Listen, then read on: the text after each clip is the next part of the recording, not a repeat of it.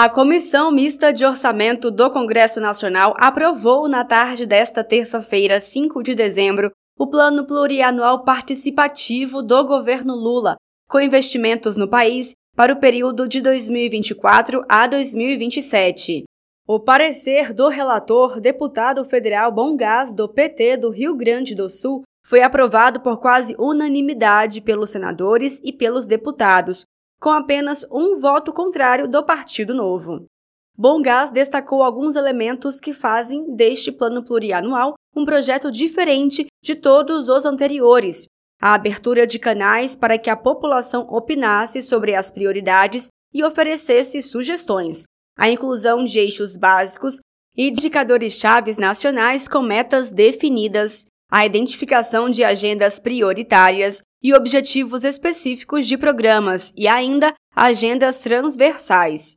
Durante a sessão, Bongás falou das agendas prioritárias. As é, prioridades que o governo coloca é, são na área do combate à fome, efetivamente, tirar o Brasil do mapa da fome, termos um enfrentamento especial na área de combater melhor as alterações climáticas, das emergências climáticas, e aí tem uma alocação de recursos sensíveis para ter enfrentamento mais organizado às sinistralidades e, por outro lado, prevenções. Prevenções fundamentais para termos um ambiente mais sustentável e equilibrado, para não ter tantos efeitos sobre as alterações climáticas, a questão da educação, da saúde, da neoindustrialização, do PAC, que passa a ser um programa vultuoso de recursos que dialoga com todos esses objetivos em nível nacional também com obras, né?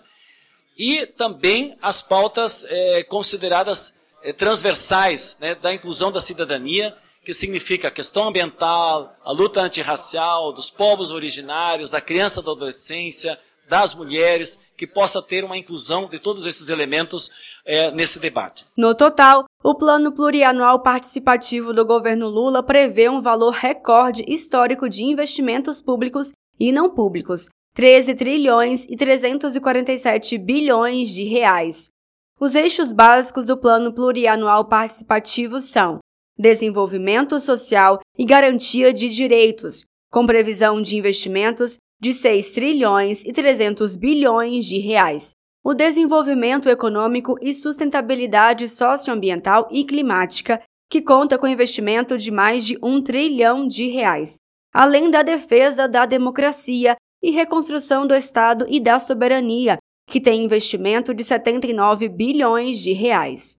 Durante a sessão, o relator disse que o governo terá indicadores para monitoramento anual sobre o cumprimento das metas. A cada ano, até o dia 30 de setembro, virá para esta comissão, por parte do governo, uma, um balanço do que foi encaminhado nesse período das, dos indicadores e que esta casa poderá apreciar.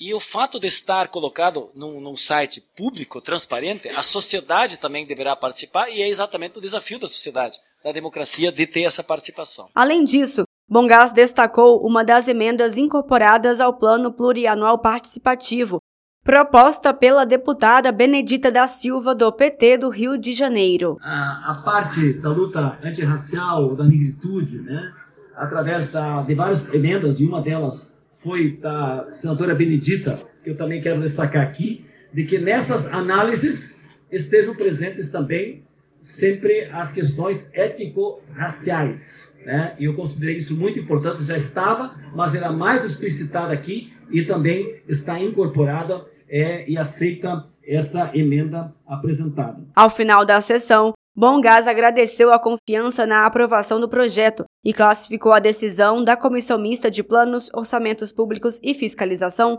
como um símbolo que marca a retomada da capacidade de planejamento do Estado brasileiro. Com a participação social e com as emendas aqui dos deputados e senadores e da forma como eu pude dialogar e incorporar, eu acredito que é uma síntese muito importante que nós estamos apresentando para o Brasil numa cultura de planejamento eu quero insistir nisso. Aqui nós estamos olhando apenas um ano, um período curto, mas nós estamos olhando um longo período e essa cultura de planejamento, eu acredito que seja é, muito importante. O texto agora segue para a votação em plenário, prevista para acontecer ainda neste mês de dezembro.